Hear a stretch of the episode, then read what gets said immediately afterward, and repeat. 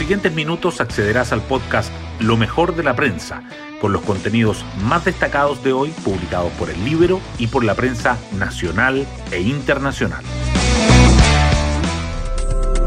Buenos días, soy Magdalena Olea y hoy jueves 24 de febrero les contamos que el Congreso aprobó ayer por amplia mayoría la permanencia del estado de excepción constitucional en la macrozona sur hasta el 11 de marzo próximo, el día del cambio de mando presidencial.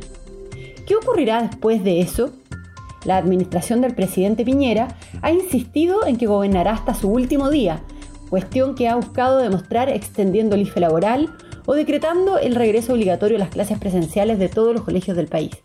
Pero, ¿impulsará la extensión del estado de excepción más allá de su mandato pese a que el propio Gabriel Boric se ha manifestado en contra de esa medida? Restan exactamente 15 días para la transmisión del poder y aún quedan varias interrogantes que resolver. Las portadas del día. El Mercurio destaca que académicos y convencionales advierten amenazas a la libertad de expresión en normas que serán votadas por el Pleno de la Convención Constitucional. La tercera resalta que el Congreso aprueba una nueva prórroga del estado de excepción en la macrozona sur. El diario financiero subraya que el Consejo de Ministros da luz verde a la central Los Rulos con condiciones y con el voto en contra del titular de Medio Ambiente. El Libero abre con Javier Olivares, del canal de televisión de Hugo Chávez a la Secretaría de Comunicaciones de Gabriel Boric.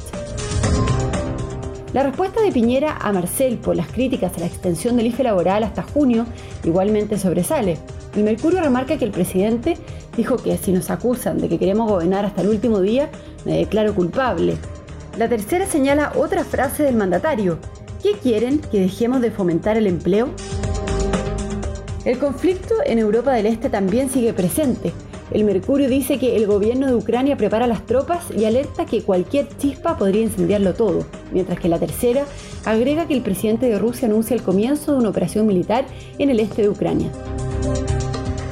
Por otra parte, el Mercurio le dedica su foto al arreglo de la zanja en Colchane, que suma 150 metros. Destaca además que los colegios inician las clases presenciales en medio de los protocolos sanitarios para evitar los contagios y que el Ejecutivo prioriza 10 iniciativas para los últimos días de trabajo legislativo. La tercera, por su parte, resalta que la inflación no afloja y las expectativas del IPC para febrero se ubican entre 0,6 y 1%. La guerra entre los clanes narcos que desata una ola de violencia en la legua y que la contaminación en Frutillar puede afectar finalmente a todo el lago Yanquihue.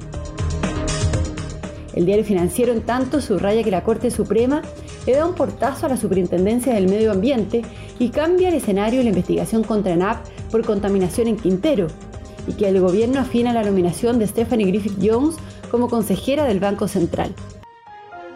Hoy destacamos de la prensa. Expertos y convencionales dicen que los artículos que exigen la pluralidad y prohíben el negacionismo amenazan a la libertad de expresión. Las normas aprobadas en las comisiones de derechos fundamentales y de sistemas de conocimientos marcan una diferencia sustantiva con la constitución vigente respecto de los medios de comunicación y dan al Estado un papel más importante en incidir en los contenidos. Ayer también se despacharon al Pleno artículos sobre la libertad de emprender y los derechos de propiedad y la norma sobre el aborto. El Congreso aprueba una nueva prórroga del estado de excepción en la macrozona sur y lo amplía hasta el cambio de mando.